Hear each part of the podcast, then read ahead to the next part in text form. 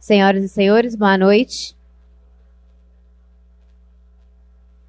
É com grande prazer que a Pontifícia Universidade Católica de Minas Gerais dá as boas-vindas a todos aqui presentes. Este evento, é, este evento está sendo gravado pela PUC TV e estará disponível no site pucminas.br barra PUC-TV. Neste momento, iniciamos a solenidade de abertura da oitava Semana de Ciência, Arte e Política.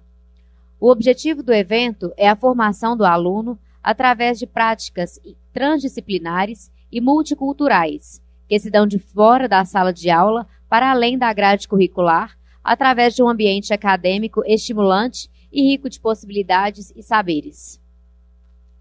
Neste ano, o tema em discussão é Podemos Viver Juntos. As conferências debaterão temas como a inclusão social, os conflitos em pulsação no mundo árabe, o terrorismo e as tragédias locais. A SCAP é uma integração entre ensina, ensino, pesquisa, extensão e pastoral PUC Minas. A oitava SCAP conta com a parceria da Pró-Reitoria de Extensão, Secretaria de Cultura e Assuntos Comunitários, Secretaria de Comunicação e NESP, Núcleo de Estudos Sociopolíticos do Ânima PUC Minas. Nesta noite, contaremos com, contaremos com diversas atividades, entre elas o lançamento das publicações da sétima escape e a conferência magna do senhor Vladimir Pinheiro Satafli, doutor em filosofia. Cumprimentamos o diretor acadêmico da PUC Minas do São Gabriel, professor Cláudio Lister Marques Bahia. O pró-reitor adjunto da PUC Minas do São Gabriel, professor Alexandre Rezende Guimarães, os pró-reitores, secretários, diretores de institutos e faculdades, o coordenador do Museu da PUC Minas, professor Bonifácio José Teixeira, os coordenadores de curso e professores, funcionários e alunos aqui presentes. Neste momento, daremos início às atividades desta noite. Convido ao palco para o pronunciamento de abertura da oitava Semana de Ciência, Arte e Política e para lançamento das publicações desenvolvidas a partir da sétima escape, o diretor acadêmico da PUC Minas do São Gabriel, professor Cláudio Lister Marques Bahia.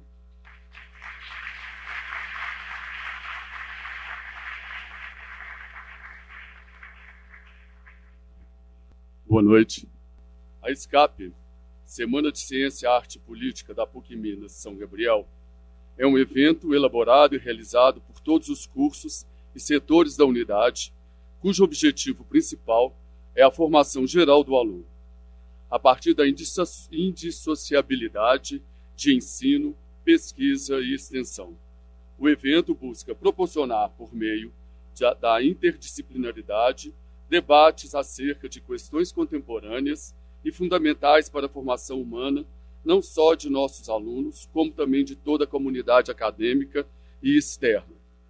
O evento propicia a integração entre diferentes grupos interlocutores da PUC Minas e de outras instituições de ensino superior e entidades científicas, como também trocas entre diversas áreas de conhecimento, promovendo a integração entre os cursos da unidade e seus alunos. Além disso, a SCAP potencializa o relacionamento da unidade São Gabriel com seu entorno e oferece novas oportunidades de aproximação. Todos os anos, a comissão organizadora aguarda o retorno dos coordenadores de curso com sugestões temáticas, que é o resultado de uma escuta junto aos discentes e docentes no âmbito dos cursos, para então analisar, debater e encontrar a transversalidade dos temas recebidos. Desde a SCAP, adotou o formato, desde que a SCAP foi inaugurada, né, adotou-se o formato que está vigente até hoje. Uma pergunta lançada pelo sociólogo francês Alain Touraine tem marcado nossas reflexões constantemente. Podemos viver juntos? E é ela que voltamos novamente em nossas reflexões. Ao fazermos uma rememoração das edições passadas, percebemos como, a cada ano, os temas voltam em desdobramentos, o que recebemos de uma forma muito positiva porque sinaliza que a discussão tem alcançado efetivamente os alunos e professores em seu trabalho diário, indissociável de ensino, pesquisa e extensão. Em 2012, discutimos a periferia de um ponto de vista diverso do debate violência e criminalidade, abordando, ao contrário, suas linhas de força. Já em 2013, trabalhamos com o tema diversidade a partir do conceito de ecologia dos saberes do sociólogo Boaventura de Souza Santos. Naquele ano, a unidade São Gabriel foi tomada pela presença de comunidades tradicionais quilombolas, indígenas e ciganas que estão localizados próximo à PUC São Gabriel, geograficamente. Vieram nos falar de seus saberes e visão de mundo. Impactados pelas manifestações em todo o país, buscávamos respostas para as vozes das multidões nas ruas de junho de 2013, buscando conhecer formas alternativas de organização social. No ano de 2014, ainda sob efeito das reivindicações de junho, mas com mais condições de refletir sobre o tema e seus desdobramentos, decidimos olhar efetivamente para a cidade. O título provocativo, Cidades, tem gente aqui, chamava atenção para a importância da dimensão humana das cidades, que ao longo dos anos perdeu espaço para os grandes empre empreendimentos que desumanizam as cidades e separam seus cidadãos em territórios que não se conversam, agravando ainda mais os problemas dos centros urbanos. Já em 2015, o tema foi Mundo por Vir, inspirados pelas ideias do antropólogo Eduardo Viveiro de Campos. A semana refletiu a respeito do esgotamento dos recursos naturais do planeta e suas catástrofes consequências, catastróficas consequências. Como as guerras e as migrações planetárias. O drama dos refugiados e imigrantes forçados a abandonar suas terras de origem abriu a semana da última edição. Ao longo daquela semana e durante todo o semestre, a temática tomou conta das manchetes dos jornais em todo o mundo, com a tragédia humanitária dos refugiados e a tragédia de Minas Gerais, Mariana. A partir de todos esses atravessamentos, que a pergunta Podemos viver juntos nos trouxe desde que a discutimos a periferia e suas linhas de força, voltamos a ela para pensar na transversalidade dos temas de 2016. Dessa vez, como questão eixo de nossas reflexões, o tema da Escape 2016 é Podemos Viver Juntos. Declaro aberta a oitava edição da Escape. Sejam bem-vindos e bom trabalho a todos.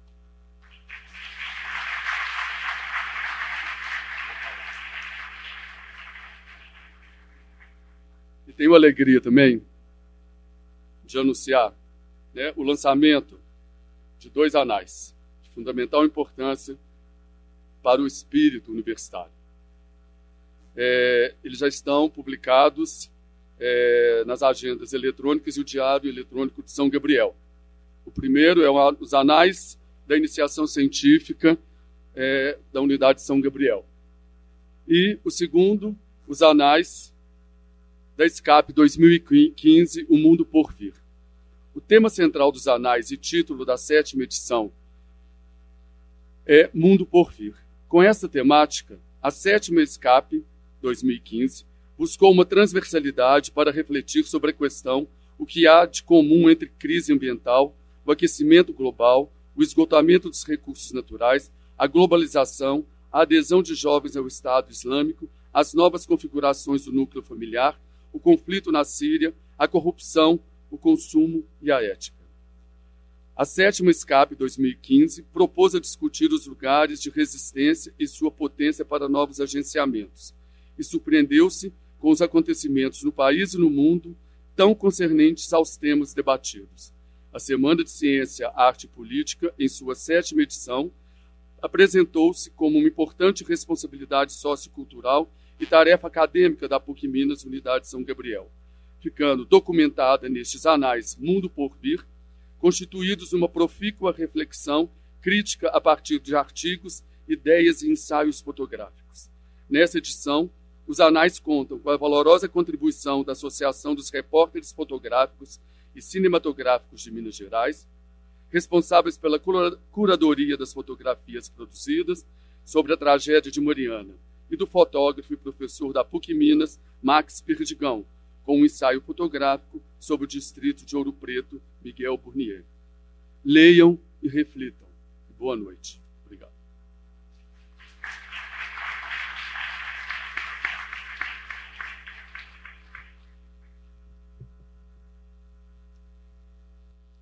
Dando continuidade às atividades, iniciaremos agora a conferência de abertura da oitava SCAP, com o título O Sentido da Política no Mundo Contemporâneo. O objetivo dessa conferência é discutir que as transformações políticas efetivas não são apenas modificações nos modelos de circulação de bens e de distribuição de riquezas. São modificações na estrutura dos sujeitos, em seus modos de determinação, nos regimes de suas economias psíquicas e nas dinâmicas de seus vínculos sociais. Pois uma transformação política não muda apenas o circuito de bens, modifica também o circuito de afetos que produzem corpos políticos individuais e coletivos. Convidamos para compor a mesa a mediadora dessa conferência, Laura, a senhora Laura Alves de Oliveira.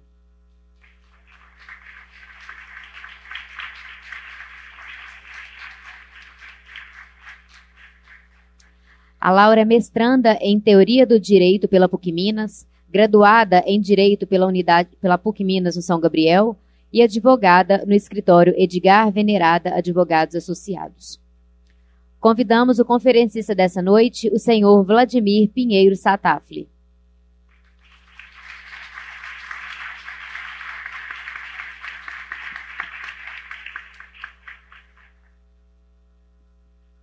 Boa noite a todas e todos. É, meu nome é Laura, eu sou ex-aluna aqui do São Gabriel e é uma alegria muito grande para mim estar aqui hoje, é, depois da formatura, poder voltar à PUC, ainda mais num evento tão especial, tão querido, que é a Escape.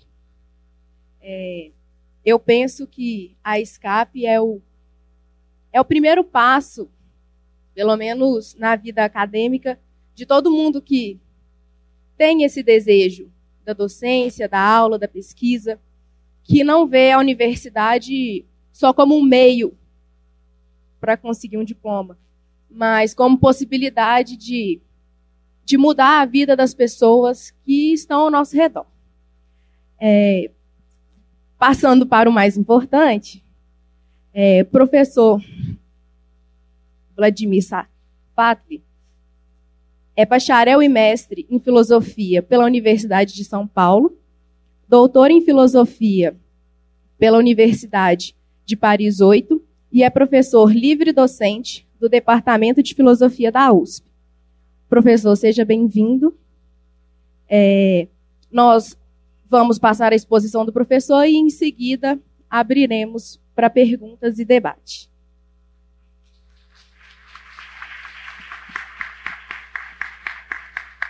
Ok, então, eu gostaria de agradecer né, o convite da PUC de Minas para poder vir aqui e conversar com vocês sobre essas questões tão importantes para todos nós. Né? Eu fiz uma pequena modificação, então, na verdade, mais do que uma conferência, eu gostaria de ler para vocês né, um manifesto que eu escrevi que está saindo agora. Né? Então é uma coisa um pouco de primeira mão. Uh, ele gira em torno das questões que, que foram sugeridas para mim, discutidas. O título é Quando as Ruas Queimam. E eu começaria dizendo o seguinte: haveria de, se chegar um, de chegar um tempo no qual as ruas começariam a queimar. Desde 2008, elas queimam nos mais variados lugares. Em Tunis, em São Paulo, no Cairo, em Istambul, no Rio de Janeiro, em Madrid, em Nova York, Santiago, Brasília. Elas ainda queimarão em muitos outros e imprevistos lugares, recolocando o que é separado pelo espaço em uma série convergente no tempo. Na verdade, por mais que alguns procurem se convencer do contrário, por mais que agora o fogo pareça ter momentaneamente se retraído, as ruas desde então não pararam de queimar. Elas só deslocaram suas intensidades. É importante lembrar disso, porque há algo que pode existir apenas quando as chamas explodem em uma coreografia incontrolada de intensidades variáveis. Por isso, diante das ruas queimando, Não há de se correr, não há de se gritar, apenas de se perguntar o que fala o fogo. O que se diz apenas sobre a forma do fogo. Porque quem ouve o fogo a queimar ruas, perceberá que ele sempre diz a mesma coisa. A saber, que o tempo acabou. Não apenas que nós não temos mais tempo, mas principalmente que não há mais como contar o tempo que está a nascer como uma possibilidade mais uma vez presente. Um tempo que não se conta mais, que não se narra mais, que não se habita mais tal como agora ele se habitou. Esse tempo ele vai produzir as suas narrativas e os seus habitantes e queimará o tempo no qual nós narrávamos e habitávamos e contará com números que não, nós não conhecemos e mostrará tensões que não saberíamos como deduzir e despossuirá e não será mais medido como instante ou duração e será outro ao fim e ao cabo. Quem ouve o fogo perceberá também que ele diz outra coisa, que não há mais lugar. Em 2013, quando no Brasil as ruas começaram a queimar, uma jornalista entrevistou um manifestante. E ao final ela perguntou o seu nome. Anota aí, eu sou ninguém. De fato, a frase não podia ser mais clara.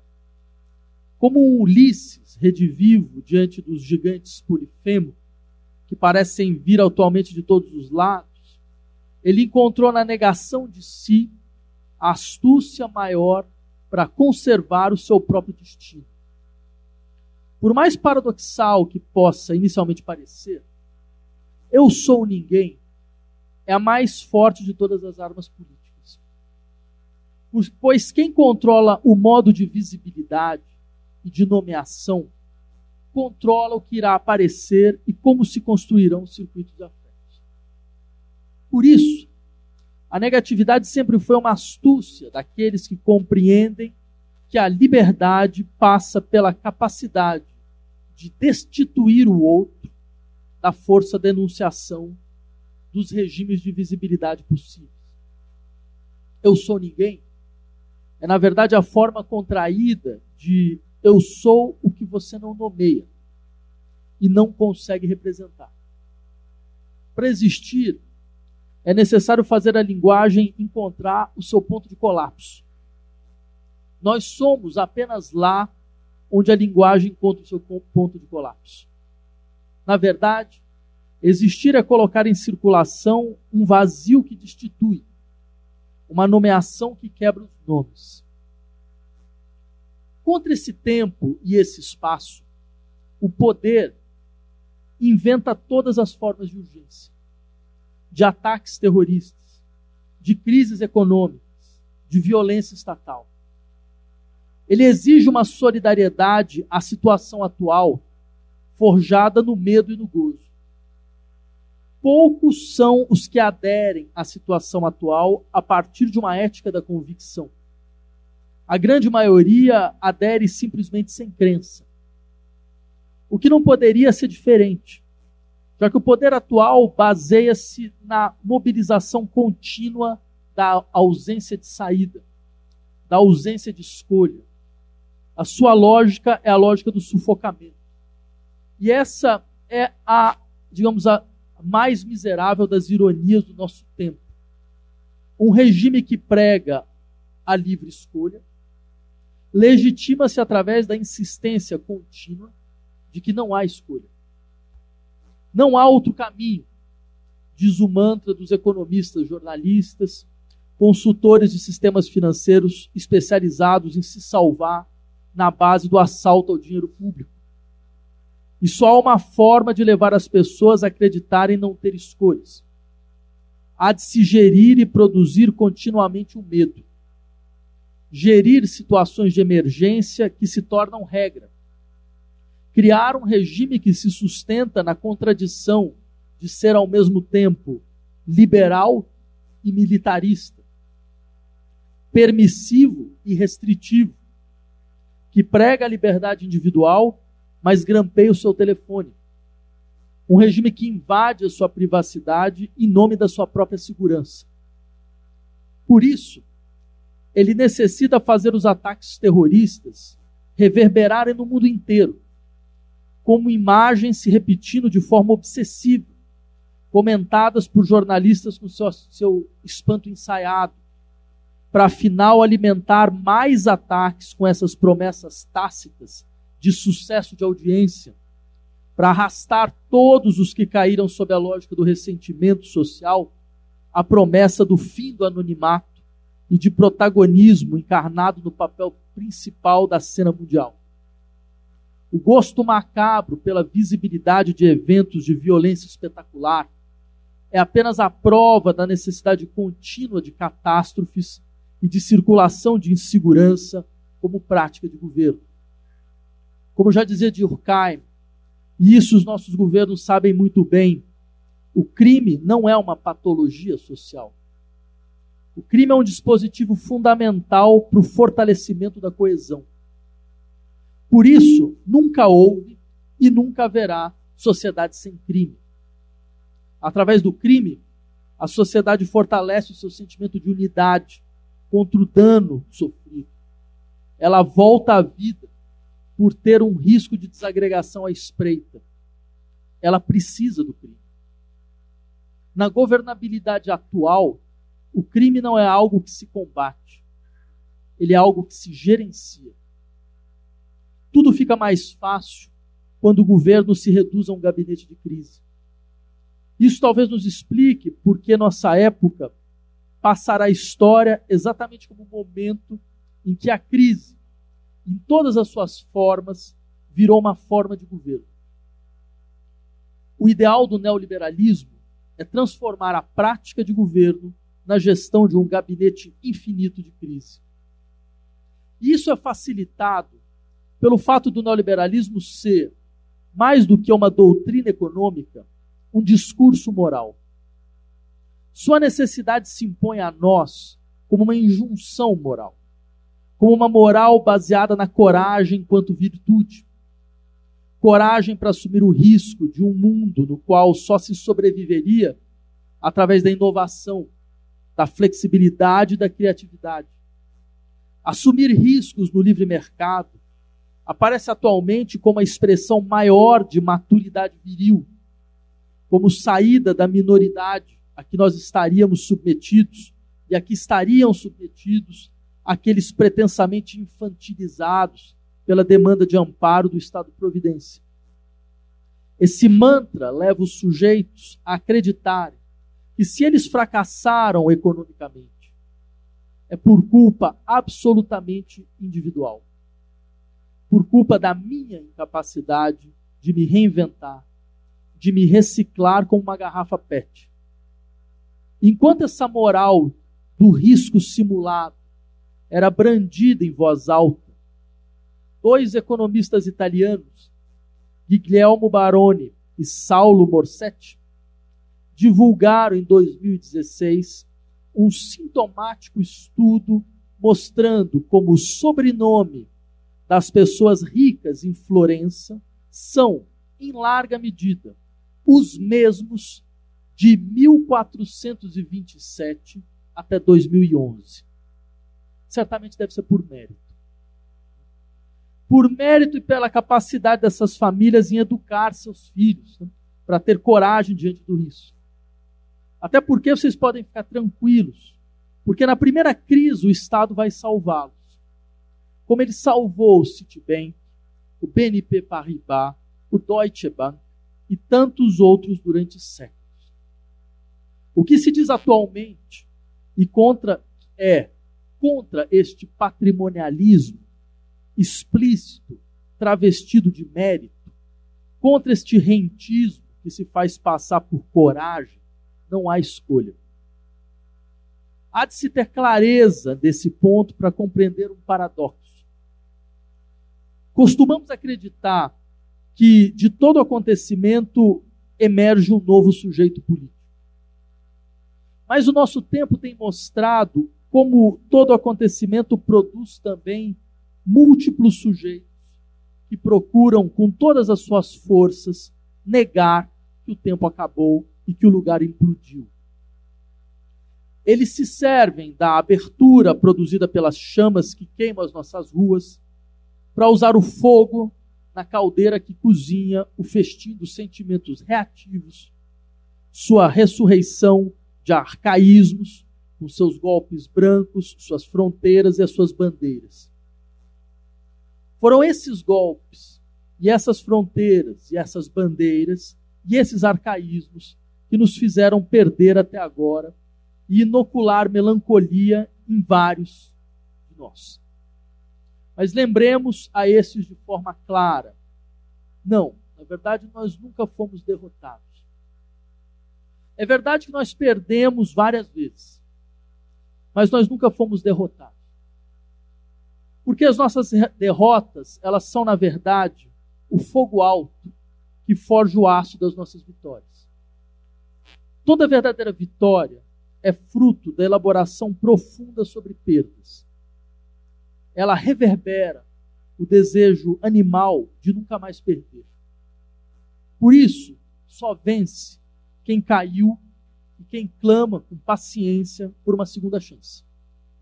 E ela virá mais cedo do que nós esperamos.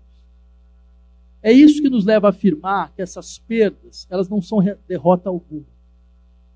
Talvez o traço mais sublime e incompreendido da filosofia hegeliana seja a certeza de que as feridas do espírito são curadas sem deixar cicatrizes. Isso significa muita coisa. Entre elas, que nada, absolutamente nada, terá a força de bloquear, de uma vez por todas, a possibilidade de realizar o nosso destino. Há momentos em que esse destino fala baixo, mas ele nunca se cala. E é isso que importa. No entanto, é certo que nada nos exime de nos perguntarmos por que as nossas perdas são tão constantes nesses últimos tempos. Por que as ruas queimando desde 2008? Por que as nossas ruas queimando desde 2013? não produziram ainda as transformações que poderiam produzir. Por que essa força efetiva da reação? Várias são as razões que poderiam ser levantadas. Mas talvez seja o caso de se deter diante de uma, a saber, nós, porque nós não temos mais um corpo. E não há, nem nunca haverá, política possível sem corpo. Se nós quisermos voltar a vencer. Nós precisaremos de um corpo. Nós teremos que aprender a dizer, como David Cronenberg, vida longa, nova carne. Insurreição não é emergência. Ou seja, uma insurreição não é necessariamente a emergência de um novo sujeito político. A insurreição pode ser a explosão bruta da revolta. Mas para que essa revolta forge um sujeito emergente, é necessário ainda mais um esforço. Só mais um esforço. Quando o tempo acaba, a primeira coisa que ocorre é nós perdemos a capacidade de incorporar, de fazer um corpo político da multiplicidade de demandas sociais. Pois nós estamos a abrir um tempo outro, no qual demorará até entendermos a sua pulsação. Essa abertura, ela traz sempre a descomposição das formas até então presentes de unidade. No entanto, é nessa hora que nós mais precisamos de outro corpo, para que a perda do antigo corpo não produza apenas a fragmentação paralisante de demandas em processo de autonomia. Um outro corpo que agencie todas as demandas múltiplas em uma constelação que desenhe constelações nas quais os lugares específicos sejam submetidos a um impulso irresistível de indiferenciação e de descentramento. No interior de um corpo político, construído como uma constelação, não há lugar de fala. E não há equívoco maior dos tempos que correm do que associar política à constituição de lugares de fala lugares de quem luta contra a exclusão, e acabam produzindo exclusões. Ao contrário, no interior da experiência política efetiva, há falas sem lugar. Há falas que desestruturam a geometria dura dos lugares. Há formas sem figuras. A monstruosidade caótica de falas sem perspectivas e, de, e a beleza bruta das singular, de singularidades que não se localizam. Pois construir uma constelação significa permitir a todos os elementos em seu interior mudar continuamente de lugar, circular em uma zona de indeterminação na qual todas as diferenças se implicam e se descentram. Uma constelação produz uma síntese sem unidade. E é isso que nós mais precisamos atualmente. Ela produz corpos políticos sem hierarquia e funcionalidade que transforma a sua força de implicação e impulso de indiferenciação. Lembrem do que isso realmente significa. Tal como no nosso tempo, o século XIX conheceu uma sequência impressionante de revoltas, de movimentos e de insatisfação social vindo de crises economicamente profundas por todos os lados da Europa. Tal como agora, as ruas queimaram em sequência.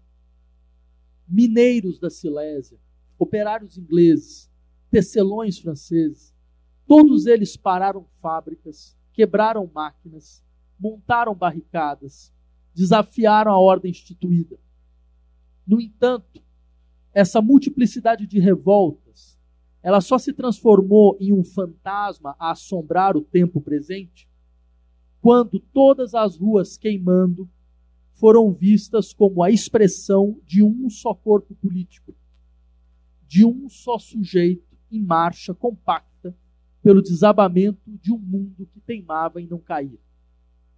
Um sujeito político emergiu apenas quando os mineiros deixaram de ser mineiros, os tecelões deixaram de ser tecelões e se viram como um nome genérico, a saber, proletários a descrição de quem é totalmente despossuído, de quem é ninguém.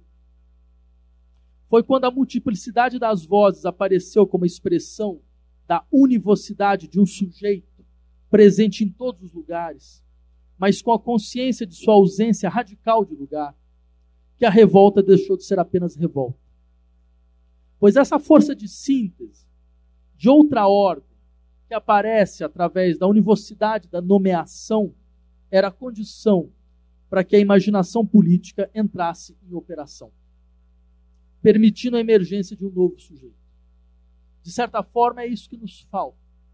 Nós precisamos ser mais uma vez proletários. Ser proletário pode significar principalmente vincular-se ao que não tem nome.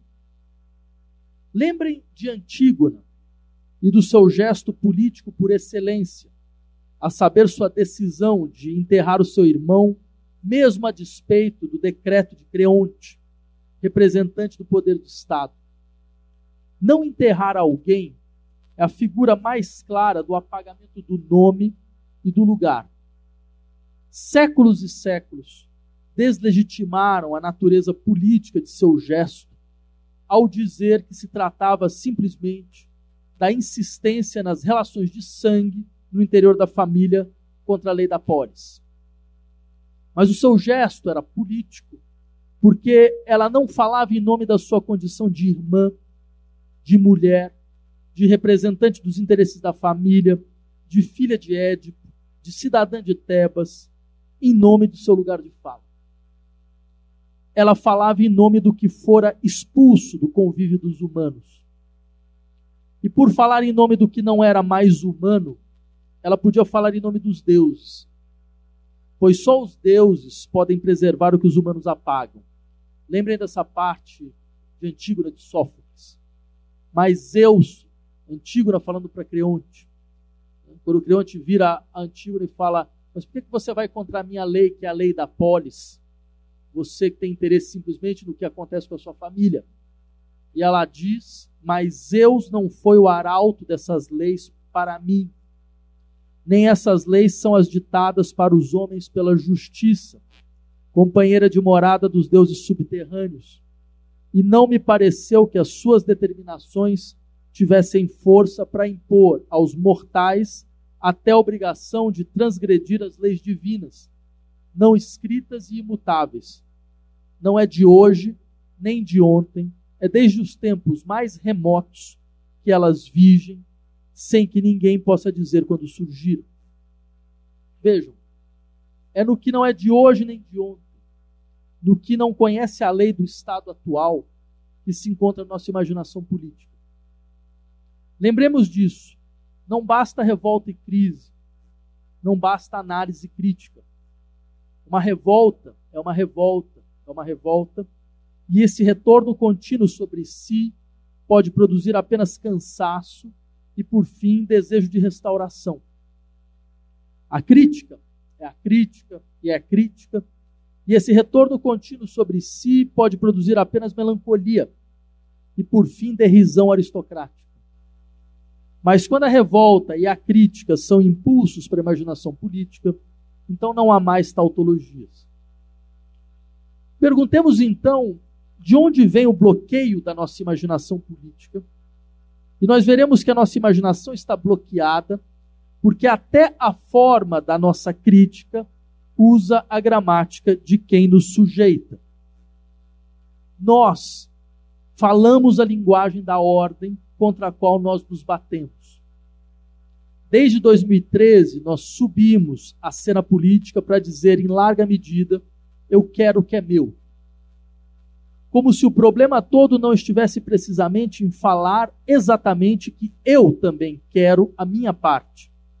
Eu também quero a minha visibilidade no regime de visibilidade atual. Eu também quero o meu lugar na axiomática do Estado atual. No fundo, e mais uma vez, o que se vê são apenas indivíduos à procura da defesa das suas propriedades. Assim, ao fazer das demandas políticas demandas de autorrealização individual e coletiva, pois nesse ponto não há diferença alguma entre os dois, o coletivo é apenas o indivíduo ampliado, nós acabamos por fortalecer uma ordem que afirmará, como eu sempre disse, só existem propriedades e possuidores.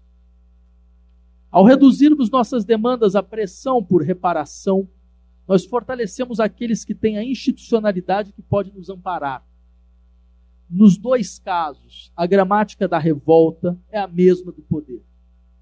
O que há de diferente é apenas a demanda para que tal gramática se amplie e seja válida para mim também. Como se, no fundo, todos quisessem ser proprietários do que é a sua parte. E essa foi a maior vitória do neoliberalismo definir até mesmo a gramática da nossa revolta. Não é de se admirar que a imaginação política acabe por se bloquear. Melhor seria se nós fôssemos aqueles que não são e nunca serão proprietários, porque procuram realizar a promessa de uma apropriação que não é possessão. Porque eles se orientam por um tempo no qual nós não iremos mais nos perguntar sobre o que é nosso. No interior desse horizonte, não é de se estranhar que a prática política acabe por se reduzir atualmente, em larga medida, ao bloqueio de espaços físicos, ao fechamento da circulação, à paralisação. Essas são manifestações brutas da indignação de quem se sente lesado e esquecido e calcula a partir do dano necessário a fazer para ser visto. Mas a política não é apenas exposição da indignação, embora isso também lhe seja próprio. Ela é, no seu sentido mais profundo, conquista da opinião pública, produção de aglutinações através da emergência de um sujeito dotado de imaginação política capaz de implicar qualquer um. Isso talvez ajude a explicar porque muitas vezes nós não nos deixamos incorporar em um corpo político. Levantemos duas razões, uma boa e outra má. Primeiro, a boa razão. Nós não nos deixamos incorporar porque nós não queremos mais ser dirigidos e comandados. Fazer parte de um corpo político parece inicialmente submeter-se a uma direção, como os corpos, em sua pretensa anarquia, se submeteriam a um centro funcional, a uma organização parte extra partes. É verdade, e há de se reconhecer, que o que mais destruiu uma certa esquerda e os seus corpos foi seu dirigismo. Seja explícito através das decisões opacas de cúpula de suas instâncias dirigentes, seja implícito através de práticas assembleístas que apenas gerem o esvaziamento produzido como estratégia de construção de hegemonia. Nós conhecemos bem o cortejo tedioso de práticas hegemonistas que não dizem o seu nome, assim como as hierarquias travestidas de horizontalidade e os diálogos feitos de imposições em nome de alguma coletividade que nunca teve a capacidade de operar a partir da lógica do comum, mas que sonha, no fundo, em ser síndica de um condomínio próprio. Nós não precisamos de nada disso mais uma vez.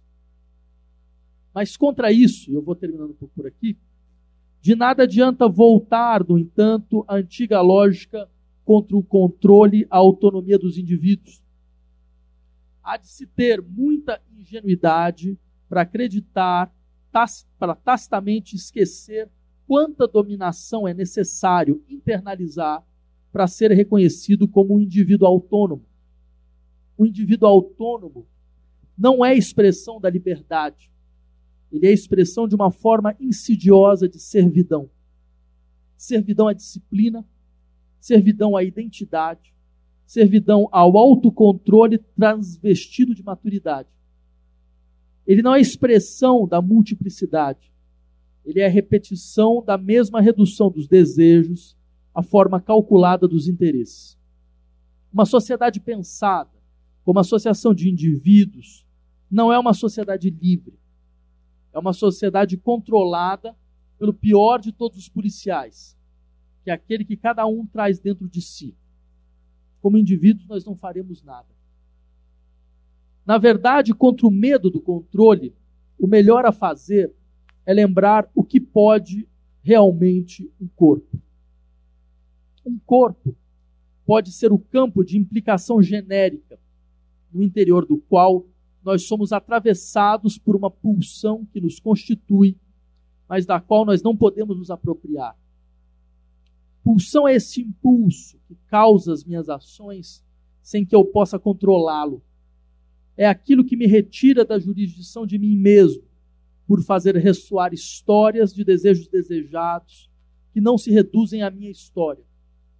Aceitar a existência de uma pulsão é aceitar que há algo em mim que me destitui da condição de próprio, de portador de interesses próprios, de enunciador de uma identidade própria. A, que, a boa questão política será o que significa falar a partir disso que me destitui da condição de próprio. Notemos ainda que essa quebra da autonomia não implica servidão. Servidão existe quando eu submeto a minha vontade à vontade de um outro. No entanto, dentro de um corpo político, eu sou causado por aquilo que não é vontade de outro indivíduo. Eu sou causado por algo que é maior do que a soma dos interesses individuais, que não calcula como indivíduo, que tem outro tempo, que faz ressoar múltiplas vozes e que, por ser ressonância contínua de multiplicidades, constitui sujeitos em ressonância infinita, como se tais sujeitos portassem em si uma pulsação que os constitui e os destitui em ritmo perpétuo, que lhes joga em processos de contínua reconfiguração. Por isso, é necessário perceber-se atravessado por uma pulsão para agir politicamente. Contra essa pulsação contínua, constituinte e destituinte, a política moderna inventou a representação. Ela nos fez acreditar que só haveria sujeitos políticos onde houvesse representação. Que seria só possível existir se nós representássemos algo. Um grupo, um setor, uma classe, um gênero, uma pauta. ela nos constituiu, nos contou, desculpa, o conto das de fadas, dos conflitos sociais que devem ser dramatizados, como se nós estivéssemos em uma peça ruim, na qual os atores desempenharão sempre os mesmos papéis. Fora da representação, só haveria o caos. E é necessário organizar as vozes de maneira tal que se possa controlar o seu tempo de fala, o seu lugar de fala, a sua perspectiva, as suas instâncias decisórias. Essa era a forma mais insidiosa de conservação. E ela está presente tanto nas instituições oficiais quanto nos grupos que se opõem a tais instituições. No centro e nas margens, à direita e à esquerda, nós vemos como a representação tem suas regras, tem seus regimes de visibilidade, tem suas imposições e limites, suas condições de possibilidade. Mas definidas as condições de preliminares de existência, define-se tudo.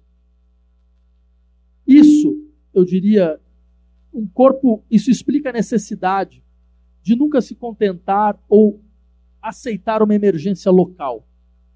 A nossa luta não é local, ela é genérica. A força de colonização das formas de vida pelas dinâmicas de valorização do capital não é local, ela é genérica. É verdade que quando a revolta insurge, há uma tendência a abandonarmos a condição de cidadão do Estado para sermos membro da comunidade, do coletivo, habitantes do lugar próprio ao território. Aqueles que pregam o advento da comunidade, da territorialidade, precisam ter ouvidos para ouvir a limitação que esses conceitos implicam. Nós não queremos mais ser reconhecidos apenas em contextos específicos, como portadores de propriedades específicas. Há algo em nós que desconhece especificidades e transcende contextos, pois nós somos gêneros sem espécie, como dizia o jovem Marx. Só faz sentido abandonarmos o Estado, nação, que de fato não passa atualmente de uma patologia social paranoica, destinada a se alimentar de afetos familiaristas identitários e excludentes, em direção a uma transcendência ainda maior a contextos. Há de se tirar os pés da terra para criar e desejar. Tudo isso exige mais do que a mera indignação, mais do que a autorização por si mesmo, que não mede os efeitos das suas ações, que não autocritica continuamente as suas decisões. Por isso, talvez seja o caso de terminar lembrando que não é sentimento que nos falta. Em um capitalismo que se alimenta das excitações contínuas, que constrói o valor de suas marcas através da comercialização de nossas lágrimas e de nossos risos, não haveria como faltar sentimento. Todo consumidor fala a linguagem dos sentimentos e paixões, dos mesmos sentimentos e das mesmas paixões. O que nos falta é rigor, Sim, rigor. A mais estranha de todas as paixões, essa que queima e constrói. Nenhuma verdadeira construção se ergueu sem essa impressionante crueldade de artista que se volta contra si mesmo até produzir dos seus próprios desejos a plasticidade do que faz nascer de si toda forma. Só a verdadeira disciplina, essa que não é repressão ou submissão da minha vontade à vontade de um outro, mas que é trabalho sobre si, que a produção de uma revolução na sensibilidade salva. Uma disciplina de artista. É ela que falta à nossa política. Era isso. Muito obrigado.